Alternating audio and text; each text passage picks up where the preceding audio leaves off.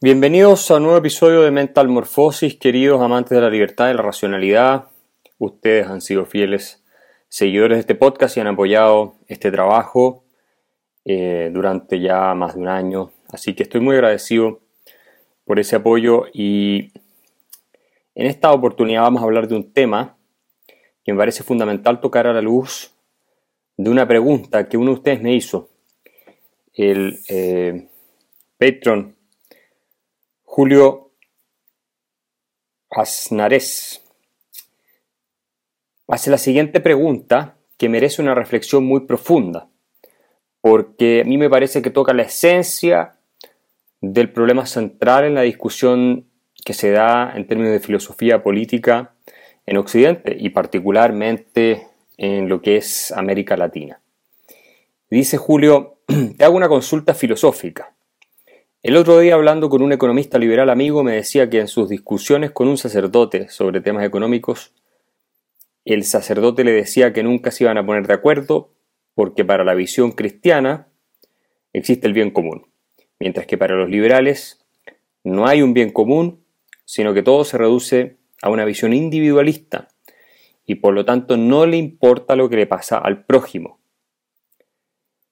A ver, esta es la esencia de la pregunta. Luego, continúa, obviamente que esto va más allá de si es que hay personas que se preocupan por los demás, por ejemplo, haciendo donaciones, pero no es la visión filosófica fundamental de los liberales. Los demás vienen por defecto.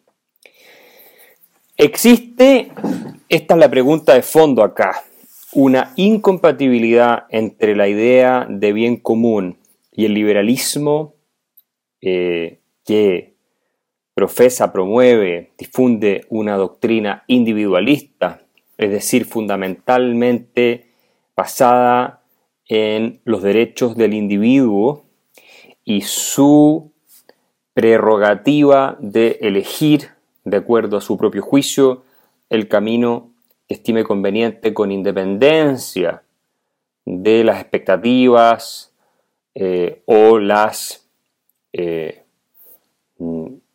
básicamente restricciones que le puedan imponer los demás, existe, en otras palabras, una contradicción entre bien común e individualismo.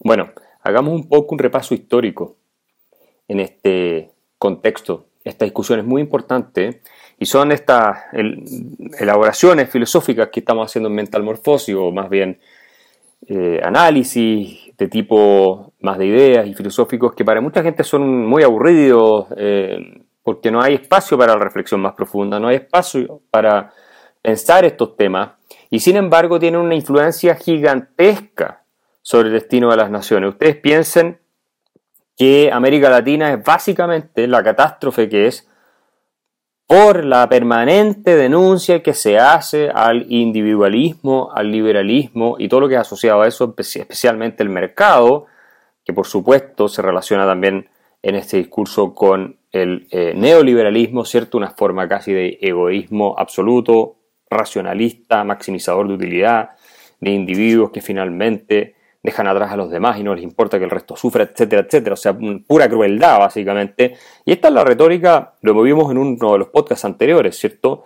Del populismo jesuita y de básicamente, yo diría, toda la eh, inteligencia, ¿cierto? La élite cultural, intelectual latinoamericana, con excepciones que están en el mundo liberal y algunas en el mundo conservador, pero incluso en el mundo conservador los socialcristianos dicen lo mismo. Entonces, eh, estas discusiones filosóficas de fondo son muy relevantes y tienen efectos en la vida de todos nosotros, ¿no?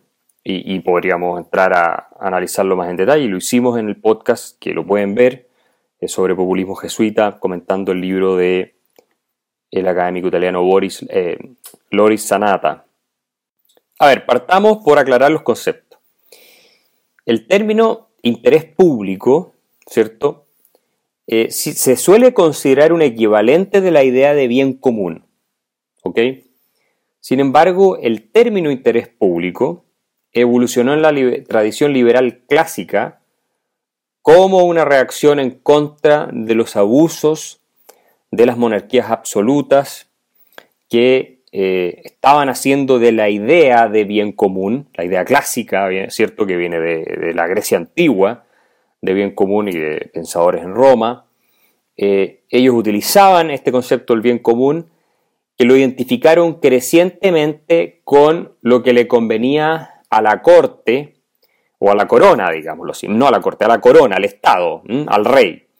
Entonces, eh, ¿qué pasa? Que, claro, y esto es lo que se observa también en todos los movimientos populistas, totalitarios eh, y dictatoriales con estas ideologías, ¿cierto?, refundacionales, es que siempre el bien común se identifica con lo que es el bien de quien tiene el poder en la retórica, ¿no es cierto? O sea, en otras palabras, se intenta incrementar el poder del gobernante, es decir, la posibilidad de aplastar la vida y las libertades de los súbditos o de los ciudadanos bajo el argumento de que todo lo que hace el gobernante es por el bien del pueblo, cuando en realidad es una farsa, es una mentira, ¿ok?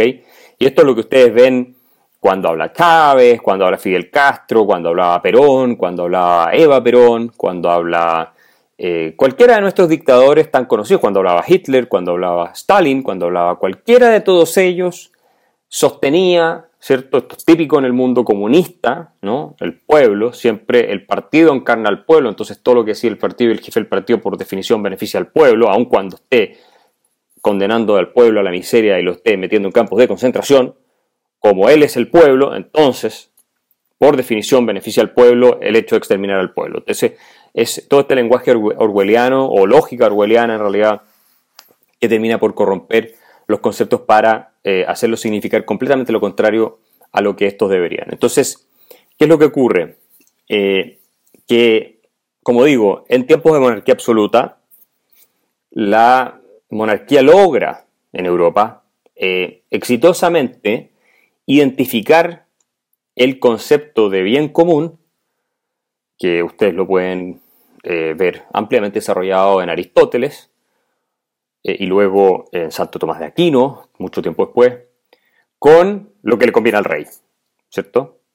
Eh, entonces surge esta idea del interés público, como para quitarle a ellos el monopolio de esta moral de lo que le concierne a la comunidad político, política y poner un nuevo concepto que pueda generar esa división entre la ciudadanía y el poder del Estado, entre el Estado que abusa y los derechos de los individuos. Y así surge la idea de interés público. El concepto original de bien común eh, se refería a varios roles que cumplía el Estado de manera tal de elevar la comunidad a mayores grados de prosperidad moral, social y material. Santo Tomás de Aquino, por ejemplo, eh, sostiene que el fin del Estado, que lo ve como una institución de derecho natural, es una vida buena. Es decir, el Estado, en esta tradición eh, clásica griega, en que no se conoce la diferencia entre la comunidad política y el individuo como parece después en los modernos. La idea de libertad individual no existe en Grecia. Eh, esto de que están los eh, seres humanos con derechos únicos irrepetibles y por lo tanto hay que respetarlos, ¿cierto? Y que hay una esfera pública y una privada, como se conoce después en el mundo moderno. Eh, la esfera privada es parte del quehacer de la política, del Estado. Entonces, en la Grecia antigua, se intervenía hasta las relaciones familiares, eh, se establecía y la comunidad política influía sobre los hábitos que se desarrollaban al interior del hogar, sobre lo que era permisible hacer y lo que no era permisible hacer, sobre la forma de educar, etc. O sea, no eran sociedades eh, que crearan espacios importantes de libertad individual cuando las comparábamos, por supuesto, con las sociedades modernas liberales. A eso estoy refiriéndome. Tampoco eran sociedades totalitarias, ¿no? No es ese el eh, sentido del bien común. Si quieres continuar oyendo este episodio, acceder a más contenido y apoyar la defensa de las ideas de la libertad, suscríbete en www.patreon.com slash Axel Kaiser.